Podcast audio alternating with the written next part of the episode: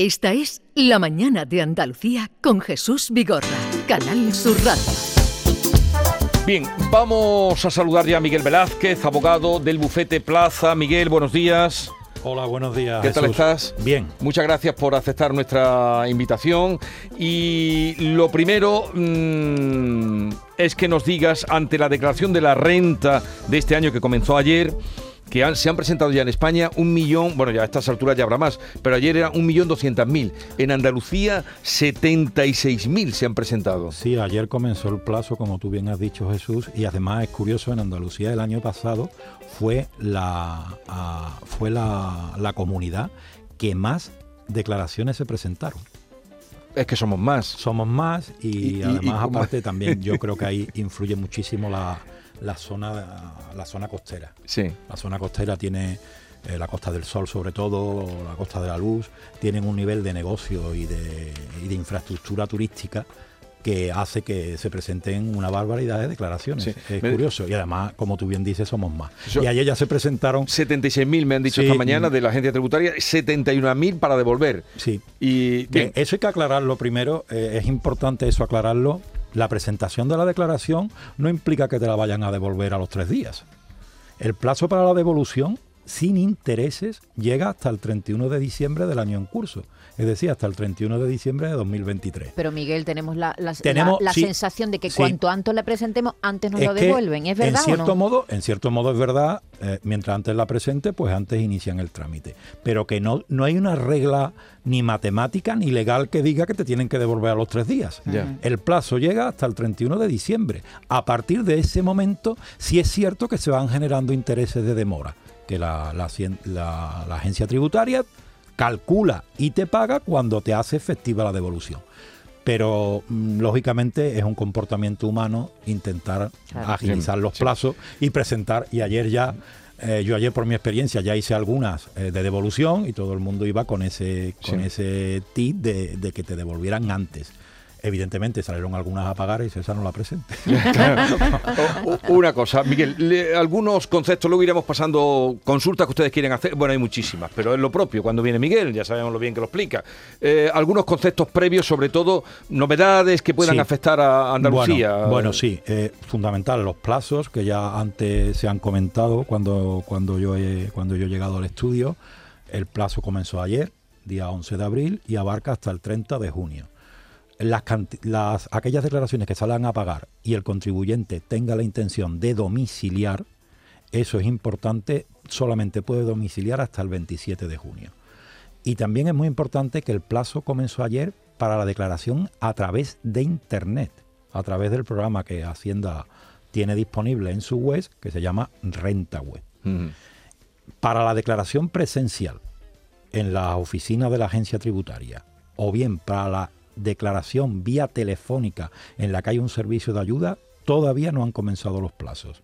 Es muy importante porque hay personas todavía, evidentemente, que, carecen de, acceso a Internet, personas mayores que tienen pensiones elevadas y este tipo, que viven solas, este tipo de personas suelen recurrir bien a la ayuda telefónica o bien a la asistencia presencial. El 5 de mayo, vía telefónica y a partir del 1, de, junio, la modalidad presencial. Eso es muy importante.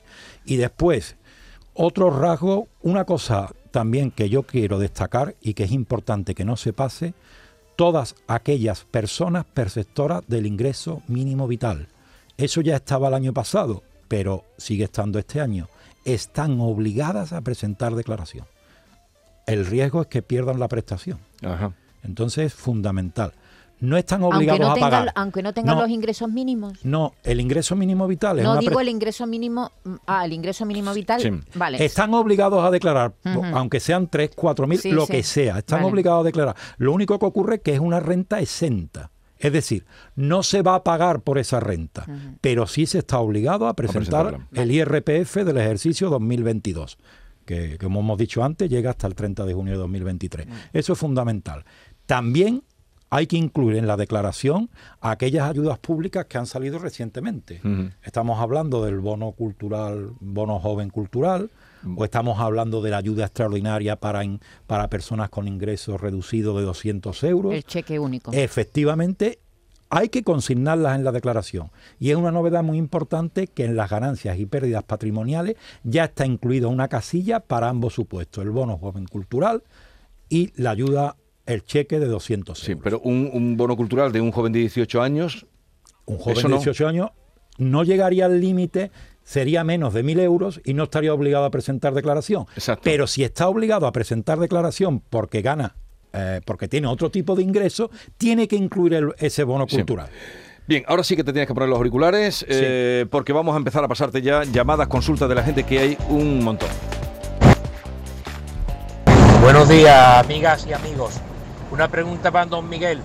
Mire, eh, he visto que en la renta me han imputado una, un apartado como renta de inmuebles por tener un garaje.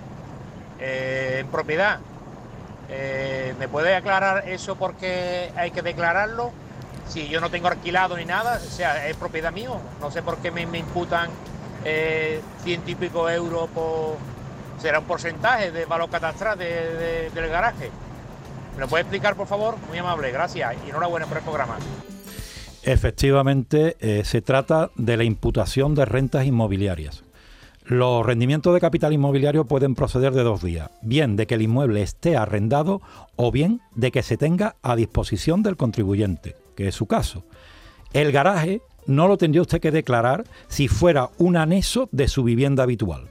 Ahora bien, si es un garaje que está situado en otra localización, aunque usted no, mm, no lo arriende ni perciba ningún tipo de ingreso por la tenencia de ese garaje, simplemente poseerlo y tenerlo a su disposición es lo que se llama imputación de renta inmobiliaria, que aproximadamente es un 2% del valor catastral. O sea, hay que pagar. Hola, buenos días a todos. Eh, bueno, necesito haceros una pregunta, ¿vale? Yo este año, digamos, he heredado una cantidad de 10.000 euros de mi padre que falleció, ¿vale? Entonces, 10.000 euros hablo de, la cuenta bancaria, vamos, porque tiene una casa, pero esa en principio la mantenemos, no, no la vamos a vender ni nada. Vive un hermano mío allí. Entonces, mm, yo tengo un sueldo pequeño, solo cobro 500 euros al mes, con dos pagas y solo durante 10 meses al año, ¿vale? Entonces era para, preguntar si el año que viene necesitaría, tendría, digamos, la obligación de, hacer la declaración de la renta por el, el dinero que mi padre, digamos, me ha dejado en herencia. A ver, ¿eso cómo se arregla? Buenos días. Mm, buenos días, vamos a ver. Eh, fundamental. Lo que se hereda está sujeto a otro impuesto, que es el impuesto de sucesiones. Es un impuesto que en Andalucía tiene una bonificación muy importante y además, eh, por las cantidades que usted ha dicho, básicamente usted no le va a salir a pagar ese impuesto de sucesiones. Tiene seis meses para presentarlo a partir de la defunción de su familiar, que en este caso parece que ha dicho que es su padre. En la renta usted no tiene que registrar ninguna de esas operaciones. Distinto es el tema de la vivienda, que también ha dicho que, que la ha heredado. Esta vivienda, como también habrá que tenerla en cuenta en el momento que pasa a estar a su nombre, a nombre suyo y de sus hermanos, sí tendrá la imputación que el, que el comunicante anterior ha referido y tributará como rendimiento de capital inmobiliario, pero será una cantidad muy pequeña. Usted en principio mm, no le va a afectar, en la declaración de la renta no le va a afectar la herencia de su padre. Vale. Buenos días, una consulta. Yo estoy casada, me casé el 1 de julio en régimen de separación de bienes. Eh, tengo dos hijos de un primer matrimonio y eh, no entiendo por qué no puedo hacer la declaración conjunta como he venido haciendo hasta ahora con mis dos hijos, sino este año al estar casada, eh, la opción para meter a mis dos hijos también tengo que meter a mi marido. Sí, efectivamente, vamos a ver, la situación familiar tiene repercusión la que hay a 31 de diciembre de la finalización del periodo, del periodo contributivo. Es decir, estamos en el año 2022. Si usted estaba casada a 31 de diciembre de 2022, puede hacer la declaración bien individual o bien conjunta. Pero si la hace conjunta, también obliga a su marido, evidentemente. Y tendría que ser su marido, usted y sus dos hijos. Distinto es que le interese más hacerla individual, que yo creo, yo creo, desconociendo los datos económicos, me parece que sería la opción mejor. Porque si sus hijos viven solo con usted, podría eh, meterlo de forma entera. No la mitad, sino de forma entera. Me parece que, pero a la, su pregunta, si la hace conjunta, evidentemente es con su marido también. Hola, buenos días. Mi, pregunta es la siguiente. Eh, ¿En qué casilla tengo que declarar un premio de lotería? en enero del año pasado eh, me tocó 7.500 euros y sé que hay que reflejarlo, aunque no me descuenten nada de IRPF, pero no sé en qué casilla lo tengo que poner. Muchas gracias. A ver, aquí sale de todo. Sí, eh, es una casuística, pero en principio, en principio, eh, los premios de lotería mm, desde hace aproximadamente cinco años, creo recordar que es, están sujetos a retención. Y esa es la tributación que hay que pagar. Pero están sujetos a retención los premios mayores de 40.000 euros. Si es inferior a 40.000 euros, en principio a usted no le afecta. La casilla en todo caso sería la de otras ganancias o pérdidas patrimoniales procedente de, mm, está especificado en el modelo, procedente de premios, loterías o demás. Pero eso no hay que, eh, menos de 40.000 De 40.000 euros no, hay que declararlo. en principio estaría exento. Eh, eh, Buenos días, quisiera saber cuál es el tope máximo cuando se tiene un segundo pagador, o mínimo. Vale, es una pregunta concreta y al pie, pero es importante. Esto en principio no ha cambiado con respecto a otros años Vamos a ver, de un solo pagador entiendo que es rendimiento del trabajo. El límite son 22.000 euros si hay un solo pagador. O si hay más pagadores que en conjunto no suman más de 1.500 euros anuales. Si esos segundos y restantes pagadores suman más de 1.500 euros, el límite baja a 14.000 euros. A ver, eh, si hay más de un pagador... Si hay más de un pagador y, los, y ese segundo y posteriores pagadores suman más de 1.500 euros, el límite se baja de 22 a, 14.000. ¿Y por Ejemplo, Pero es... Es, una de las cosas que... Eh, pero si uno tiene que buscar pagadores para buscarse la vida, eh, no, no le beneficia. Escúchame, en los foros de, de profesionales, abogados, asesores fiscales, es una cosa que se suele comentar. A ver, es un poco injusto porque una persona, vamos a suponer, que tiene un trabajo más o menos estable, ha quedado eh, a mitad de año o, en el último trimestre en paro y cobra el paro. Como en el paro cobre más de 1.500 euros en conjunto, ya tiene que tributar si supera los 14. Y lo mismo, no tenía retenciones en el trabajo porque no eran los ingresos muy importantes, en el paro, en el desempleo tampoco los tiene y le sale a pagar. Y, y si fuera un solo pagador, estaríamos en 22.000 euros. Yo creo, sinceramente, que lo ideal sería que elevaran el límite cuando hay más de un pagador. Mm, te pongo un, ejemplo que me ha pasado con un cliente. Este cliente cobró el cheque que hablaba tu compañera de 200 euros y por esos 200 euros suma más de 1.500 euros en el resto de pagadores y está obligado a declarar. Anda. Una barbaridad. y es una barbaridad. ¿eh? Sí, sobre todo que estamos hablando de, ingresos bajos, ¿no? De ingresos bajos. No tiene sentido. Eso tiene sentido si... sobre, todo, sobre todo si tenemos en cuenta que estamos en un periodo de inflación disparada. Entonces, y menos dinero en el bolsillo. Menos dinero en el bolsillo y encima, por circunstancias supera los 14.000 euros, con el caso que he puesto del cheque de los 200 euros, situación legal de desempleo y cobro de la prestación, hay mucha, ah, mucha casuística. Pero lo cierto es que se pueden ver obligados a que les salga la declaración de la renta a pagar. ¿eh? Eh, una cosa, ¿hay novedades eh, que, que, tengan que ver solo con Andalucía? Sí, eso es muy importante destacarlo. No me quería ir de, de aquí sin, sin hacer hincapié en ese tema. Jesús sabe que, me conoce desde hace tiempo, sabe que yo soy bastante crítico con la administración, pero en este caso tengo que plegar velas. Mm, la Junta de Andalucía, el gobierno de, Juan Manuel Moreno y del Partido Popular, lo ha hecho bien en este caso. En septiembre de 2022 publicó un decreto por el que para hacer frente precisamente a la inflación, deflactaba los dos primeros tramos de IRPF en la escala autonómica. Sabemos que el IRPF tiene una parte estatal y una parte autonómica. La parte estatal se ha quedado como estaba, pero en la parte autonómica, en el caso de Andalucía y de otras comunidades, pero a nosotros nos afecta nuestra tierra. En el caso de Andalucía, los dos primeros tramos se han elevado y se ha mantenido el tipo, con lo cual esas personas, a pesar de ganar más dinero, no van a pagar más. Y eso es muy importante. También en el caso de Andalucía se han mantenido las deducciones autonómicas y se ha incorporado alguna.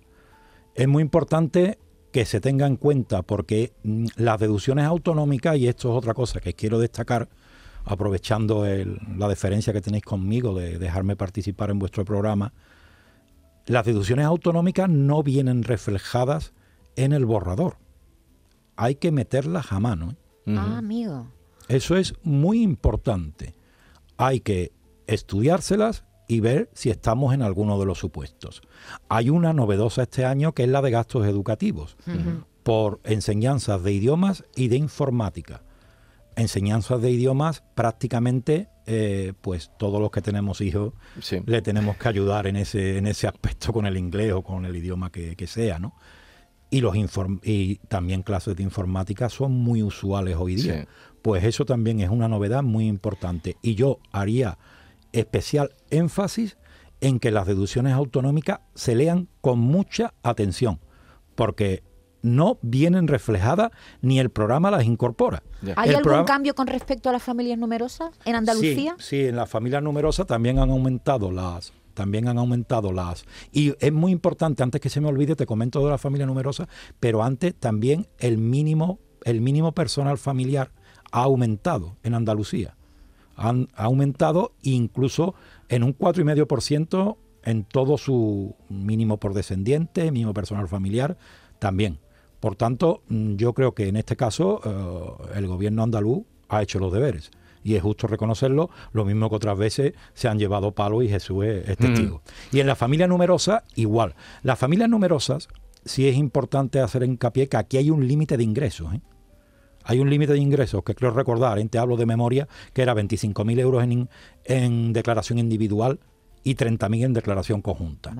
Pero mm, fundamental que se preste mucha atención a estas deducciones porque pueden minorar la cantidad a pagar, que es de lo que se trata. Al y que no vienen en el borrador. Que no, en el borrador no, vienen. Seguimos. Hola, buenos días a todos desde Isla Cristina.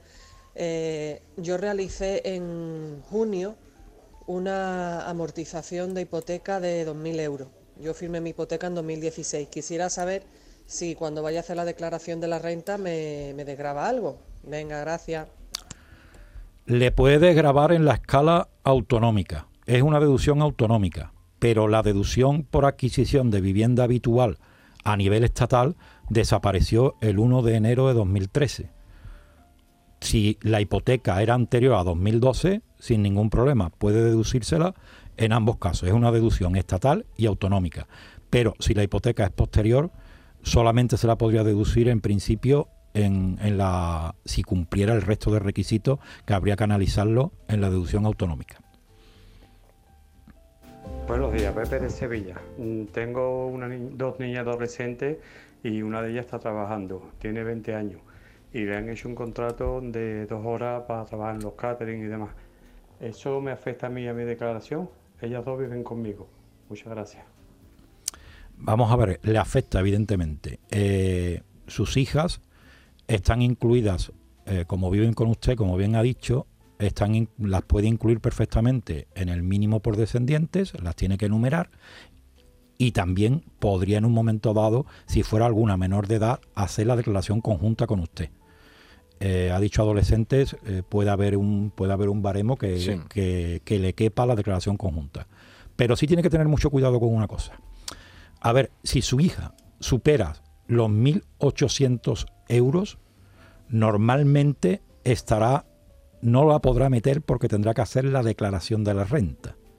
¿vale? Es que eh, es, un, es un tema muy... ¿Con 1.800 euros? No, con 1.800 euros, si gana menos de 1.800 euros, la pueden meter para que tenga, se tenga en cuenta en el mínimo personal incluso. Sí. ¿Vale? El mínimo por descendientes. Luego ella estará obligada a hacer declaración o, no. Pero si está obligada ya no la puedes meter. Claro.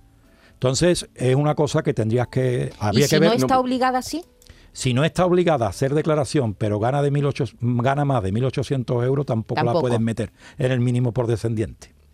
Por eso he, he dicho esa cantidad, ya, Ya. que la hablo de memoria, ¿eh? pero Sí. eh, creo que es esa. Vale. Hola, buenos días. Llamo desde Junquera.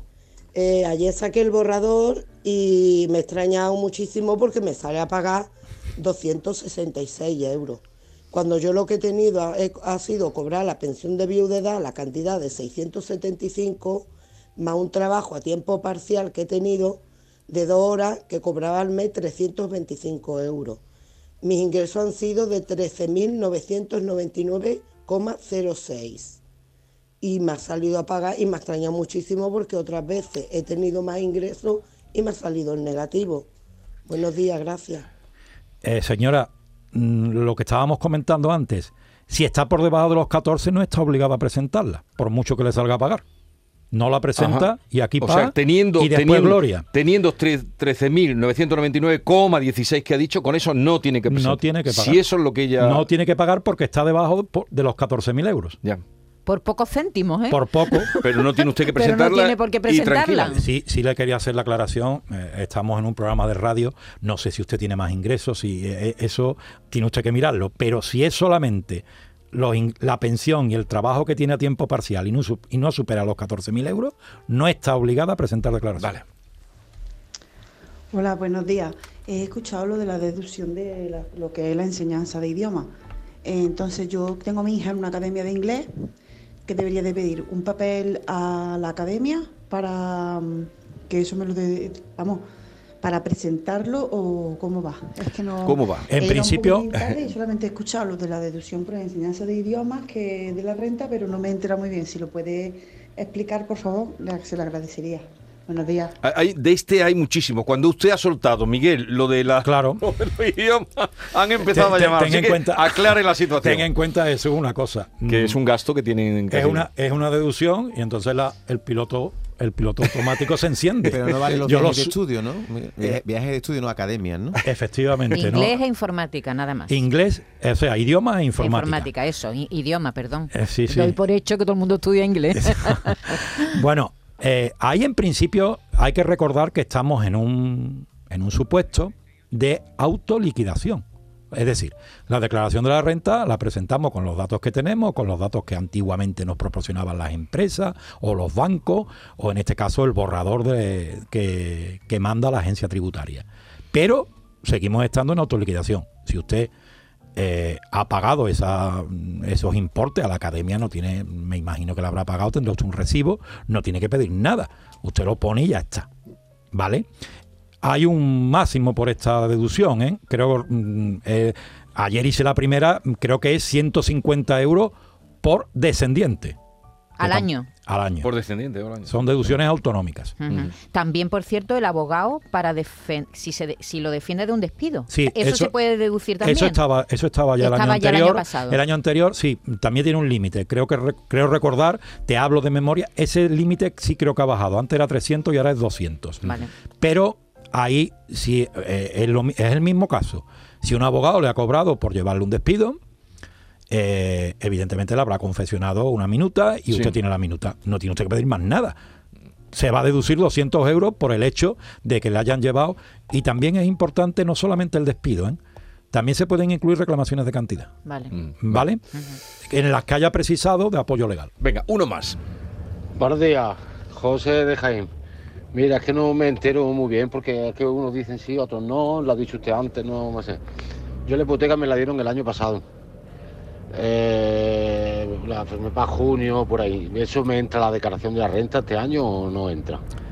Venga, muchas gracias. Buenos días. Lamento, lamento decirle que a nivel estatal no entra. No entra. Esto el 1 de enero de 2013 desapareció. Si hay un régimen transitorio para las hipotecas constituidas con anterioridad que sigue vigente.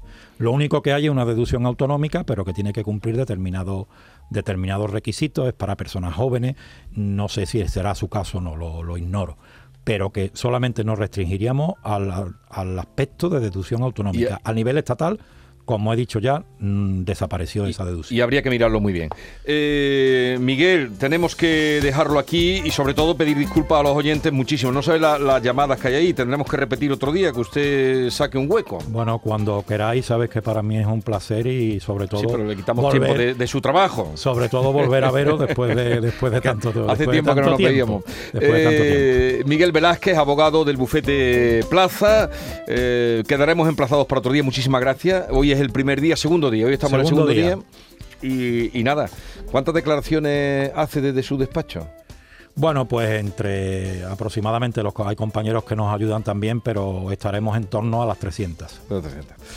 Pues también es eh, una época de mucho trabajo. La que es una época de mucho trabajo. vale. Eh, gracias por la visita y hasta la próxima. Pues muchas gracias a ti y a tus oyentes.